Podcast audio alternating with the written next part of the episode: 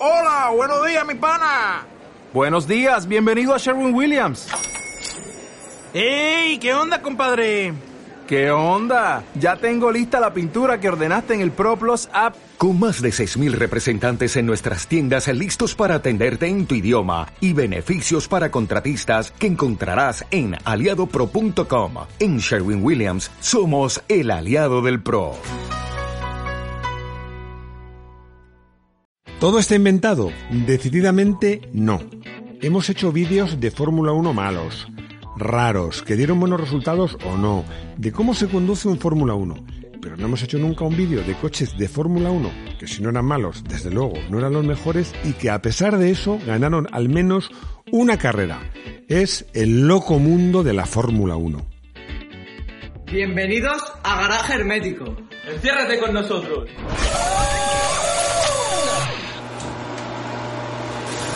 Es curioso porque se habla mucho, mucho no, muchísimo de los ganadores, tanto de los coches como de los pilotos.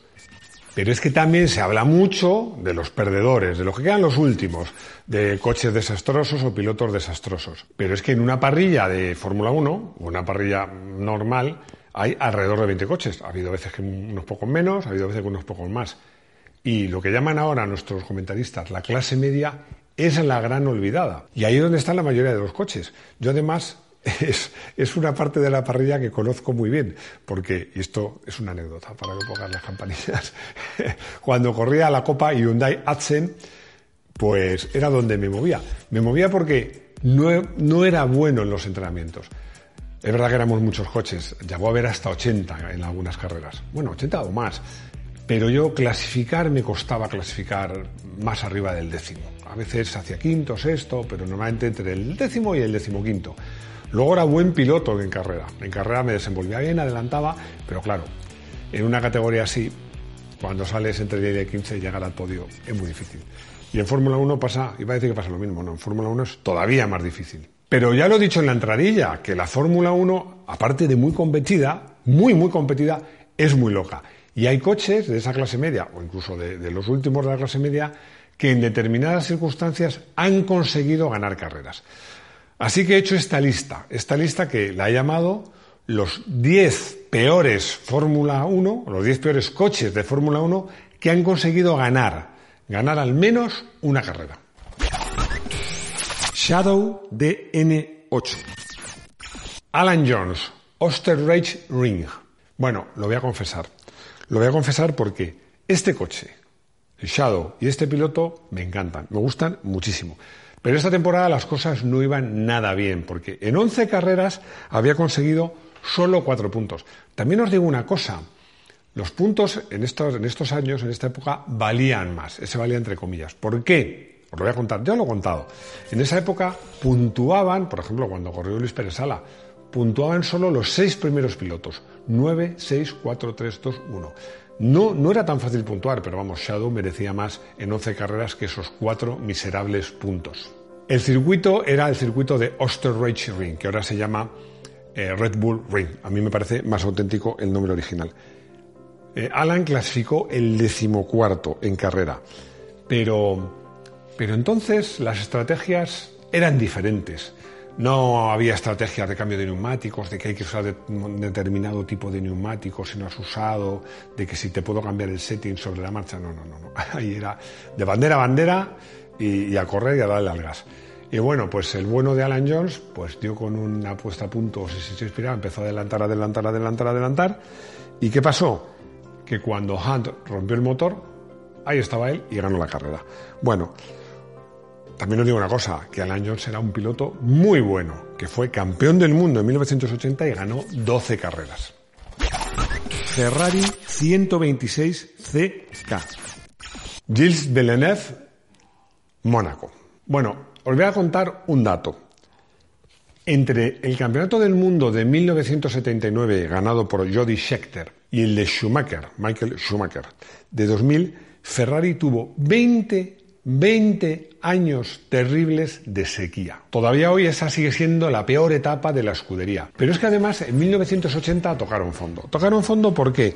Porque es que acabaron décimos décimos en el Campeonato del Mundo de Marcas con 8 puntos. En concreto, Gilles Villeneuve, no me equivoco, no he dicho Jack, Gilles Villeneuve acabó el decimocuarto con 6 puntos. Un verdadero desastre. Y el año 1981 no parecía que fuese a ser mucho mejor. Gilles clasificó segundo muy, muy, muy cerquita de Piquet, muy cerquita. Bueno, Gilles en Monte Carlo, en Mónaco, siempre iba rapidísimo. Pero en carrera, ¿qué pasó? Que se estropeó el Brabham de Piquet. Y entonces, bueno, pues ahí estaba el bueno de Gilles y ganó la carrera. Y ahí no acaba la cosa, porque tres semanas después se corría en otro circuito, otro circuito que me encanta, que conozco muy bien, también muy de piloto y muy retorcido, el Jarama, otra carrera épica. Y otra carrera consecutiva que ganó Gilles Villeneuve. Pero bueno, fue un espejismo, porque el 126, el 126 CK, a mi modo de ver, me parece muy bonito, pero nunca fue un buen coche. Carrel 011. Michele Alboreto, Detroit. Bueno, menuda bronca me acaba de echar Rodrigo, porque el guion había puesto Alboreto solo. Y Michele resulta que era uno, de sus pilotos favoritos. ¿no? Bueno, a mí la verdad es que Michele me caía francamente bien y me parecía un magnífico piloto. En el año 1983 hubo dos grandes premios de Estados Unidos. Hubo dos grandes premios, el del oeste y el del este. El del oeste fue en Long Beach y el del este en Detroit. Dos circuitos, eh, bueno, pues no ruteros, sino eh, que estaban hechos urbanos, estaban hechos de aquella manera. Y es que encontrar un circuito rutero, un circuito normal que no son oval en Estados Unidos, no era ni es nada fácil. En esos años, pues el equipo Tyrrell no era ni sombra de lo que había sido. Pero bueno, Alboreto, siempre un piloto, Alboreto que era muy bueno, italiano, siempre un piloto competitivo, había clasificado sexto, pero no os engañéis, había hecho sexto a, bueno, a tres segundos de la pole. Esto no auguraba grandes cosas. Pero los circuitos urbanos son muy especiales. ¿Y qué pasó? Que uno tras otro, uno tras otro fueron cayendo sus rivales. Y bueno, y Alboreto y Tyrrell subieron en esa carrera a lo más alto del podio. Williams FW09. Keke Rosberg, Dallas. Bueno, Keke Rosberg, me lo ha recordado Rodrigo, es el diminutivo del nombre auténtico, que es Keijo, Keijo Rosberg. Pero bueno, entrando en harina, pues a pesar de que los Williams ese año llevaban los nuevos motores Honda, no iban, no iban nada bien. Bueno, de hecho, Keke en el Gran Premio de Estados Unidos no salía mal para lo habitual, pero salía octavo. Tampoco hacía presagiar nada espectacular. Pero esa carrera fue una auténtica locura. Bueno, tan locura que, por ejemplo, Mansell consiguió pasar la meta empujando el coche. Senna rompió el suyo. Lauda y Pro se accidentaron. Y bueno, ahí estaba el vikingo, que, él no se chocó, no rompió el coche y acabó primero en esa carrera. Y en ese campeonato quedó octavo. JS 43. Me estoy dando cuenta que en este vídeo he dicho en muchas ocasiones, y lo voy a seguir diciendo, porque este circuito es muy especial. Bueno, es que esto, esto, que voy a contar vuelve a pasar en Mónaco, que es un circuito muy especial. Pero en 1996, además de ser especial, fue una auténtica ruleta rusa. Os voy a dar solo un dato. Esa carrera la acabaron, solo pasaron por meta cuatro coches, solo cuatro, habían salido 20. Bueno, llovía y no chocar contra las barreras ya era complicadísimo. Pero Olivier Panis lo consiguió. Olivier Panis con su IE, pues consiguió no chocarse y lo que es más, consiguió ganar la carrera. Lo cual tiene mérito, porque eh, es la única carrera que ganó Olivier Panis y luego porque el equipo Ligier, para pena y tristeza de muchos aficionados, entre los cuales me incluyo porque era un equipo que me encantaba, desapareció al final de esa temporada. Jordan 198. Damon Hill, Spa Francorchamps. Bueno, yo no voy a entrar en polémicas. No voy a entrar en polémicas porque respeto mucho a todos los pilotos de Fórmula 1 y a los que son campeones del mundo ya ni os cuento. Pero justo reconocer que Damon Hill no es de los campeones del mundo más brillantes que haya habido. Igual que, el Jordan tampoco, tampoco era un coche muy, muy allá. Y menos en 1998.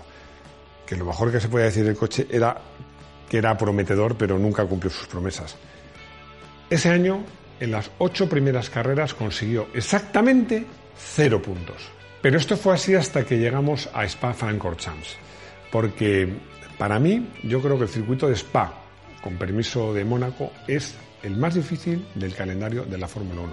Además, un circuito que tiene muchas dificultades porque tiene zonas rapidísimas, tiene zonas lentas, es largo y puede ser que en un sitio esté lloviendo y en otro haga sol. Y ese año fue lo que pasó, que llovía a mares, llovía auténticamente a mares.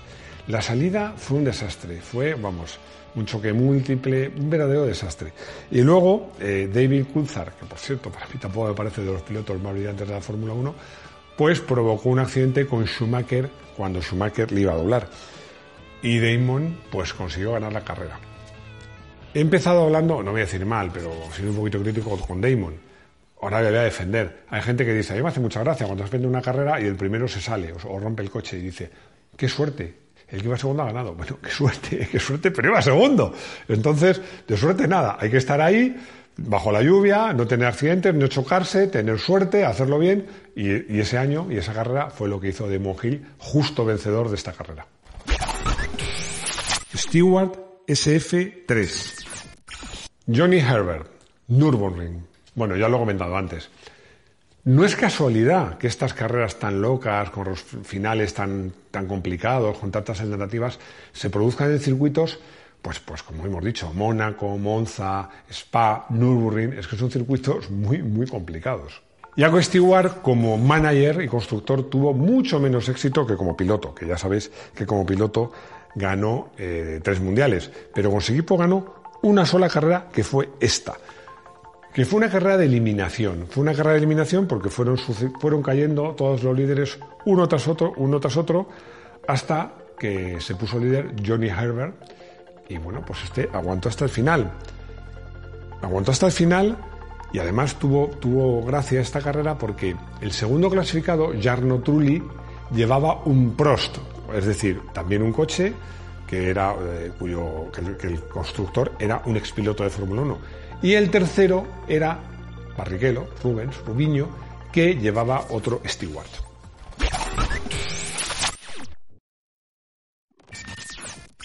Giancarlo Fisichella, Autódromo Carlos Pachi. Bueno, esto no estaba en el pero es que me encanta la palabra circuito, pero el autódromo me, me, gusta muchísimo. Es una palabra que me encanta. Autódromo Carlos Pache, autódromo de Estoril.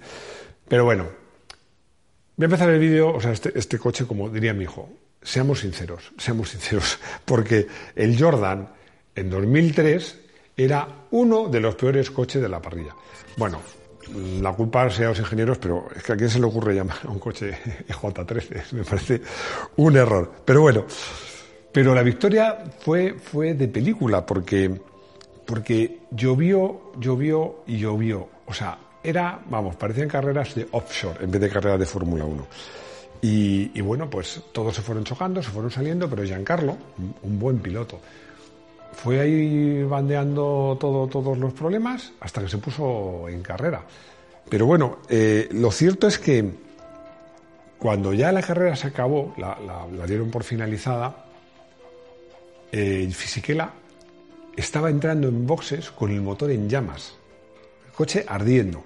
De hecho, fue Raikkonen que se subió, se subió al podio de esa carrera.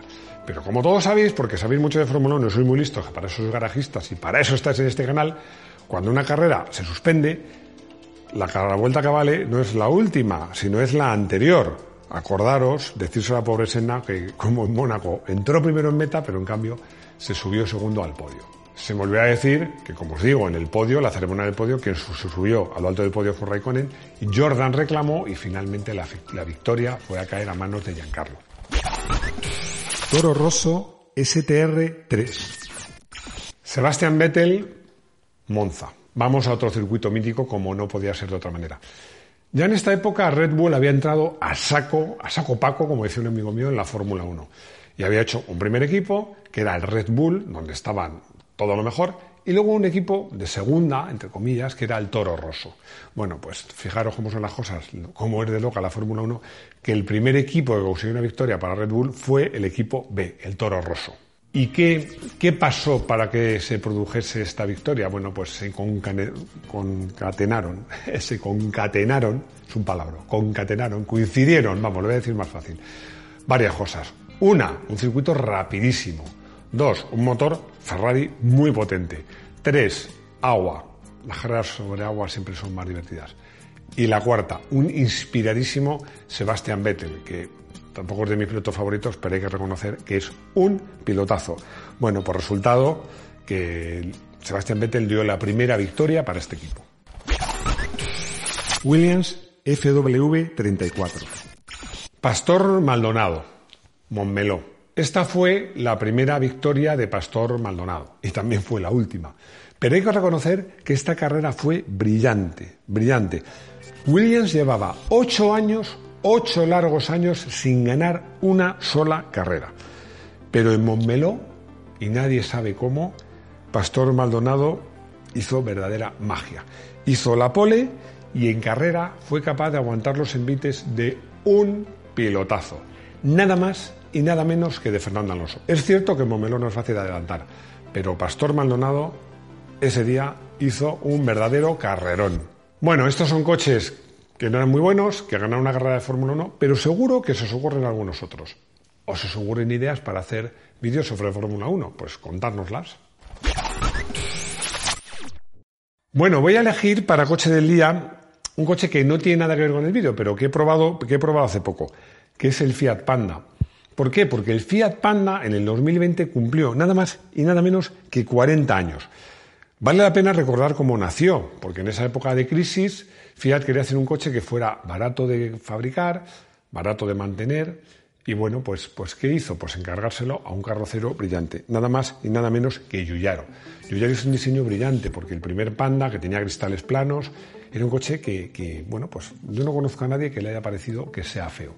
Pero el concepto del Panda eh, continúa vigente, ha habido una segunda generación, una tercera, ha evolucionado mucho, pero sigue siendo un coche que me parece muy, muy, muy interesante. Y más en esta tercera generación, que además he probado muy recientemente varias versiones del Panda, y que tiene una versión que además bastante equipada, porque no es la básica, es, digamos, en el escalafón sería la segunda más equipada, bueno, la, sí, la segunda por equipamiento, que está con todas las promociones por debajo de 9.000 euros en España. Me parece un precio muy interesante, porque además eh, el Panda tiene ahora una tecnología muy, muy, muy avanzada, porque este coche que os digo lleva el que estuve probando, un motor de tres cilindros y tiene 70 caballos. Da 70 caballos, pero es que además cuenta con la tecnología Mild Hybrid.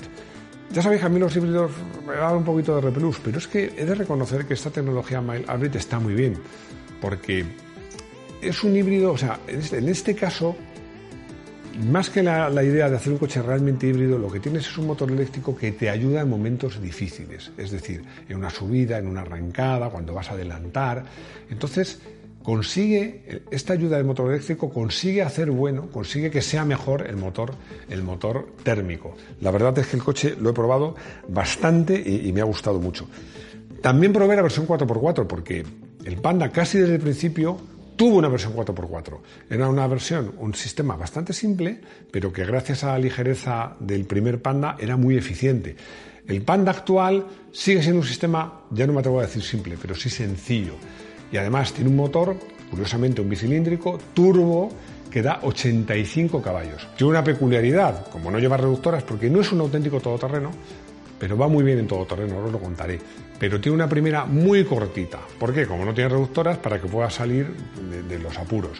Y cuando conduces ya me hace gracia, porque la primera es muy corta, enseguida se acaba, pero te acostumbras y le da hasta un toque de gracia. Os decía que no es un todoterreno de verdad, porque no es alto, no tiene mucho diámetro, o sea, si hay que superar obstáculos, un todoterreno convencional es superior. Pero cuando se trata de moverse por, por eh, firmes deslizantes, o sea, el problema no son los obstáculos, sino lo deslizante que es el firme, este coche va francamente bien y me parece un coche muy recomendable. Llegamos al colutorio, al colutorio donde Patricio, esto no es una pregunta, Patricio, me dice, siempre habláis de que el reglamento técnico de la Fórmula 1 no es bueno, hicimos un vídeo al respecto, pero no habláis de que el reglamento deportivo, según él, tampoco, porque cree que sería mejor que cada equipo decidiese si cambia ruedas, si no cambia, qué ruedas cambia, no esto de tener obligatoriedad de cambiar ruedas, si quiere repostar o no. Bueno, que él dice menos estrategia y más pilotaje. Me pregunta mi opinión. Pues macho, pues, es que está claro, o sea, que no puedo estar más de acuerdo. Patricio, me parece muy bien. Pablo Pérez quiere cambiar de coche y duda si dar el salto al eléctrico. Me cuenta que se mueve mucho por ciudad, hace solo un viaje al año como mucho dos, que tiene un niño pequeño y, que tiene otro hijo, entre comillas, porque tiene un Mazda MX5 NA. Es exactamente, o sea, el cliente perfecto para un eléctrico si cumple dos condiciones. Una, tener el dinero para comprarlo y otra, tener un garaje donde cargarlo. Si es así, mi consejo es que te compres un eléctrico. Cuando vayas de viaje, alquilas un coche y ya está. Y llegamos al final de este vídeo sobre Fórmula 1, que, que es los peores que han ganado carreras. Bueno, un poco, un mix un poco raro. Eh, como siempre, ya sabéis que me interesan muchísimo vuestros comentarios. Dedico una hora cada día a contestar comentarios y consultas. No os respondo todos, ni mucho menos, pero me leo casi todos y disfruto un montón. Me dais muy buenas ideas. Por favor, si os ha gustado el vídeo, dar un like, un me gusta, suscribíos, porque ya estamos, vamos a por los 400.000, ya estamos en unos 360.000. Acordaros que estamos en todas las redes sociales. Mandaros, mandarnos intros. Aquí aparece el correo. Por favor, horizontal, que soy sonido, originales. Y acordaros que los lunes hay un podcast exclusivo y de actualidad. Y sobre todo, ya sabéis que lo que queremos, lo que quiero yo, es veros de nuevo en nuestro garaje hermético. Hasta pronto.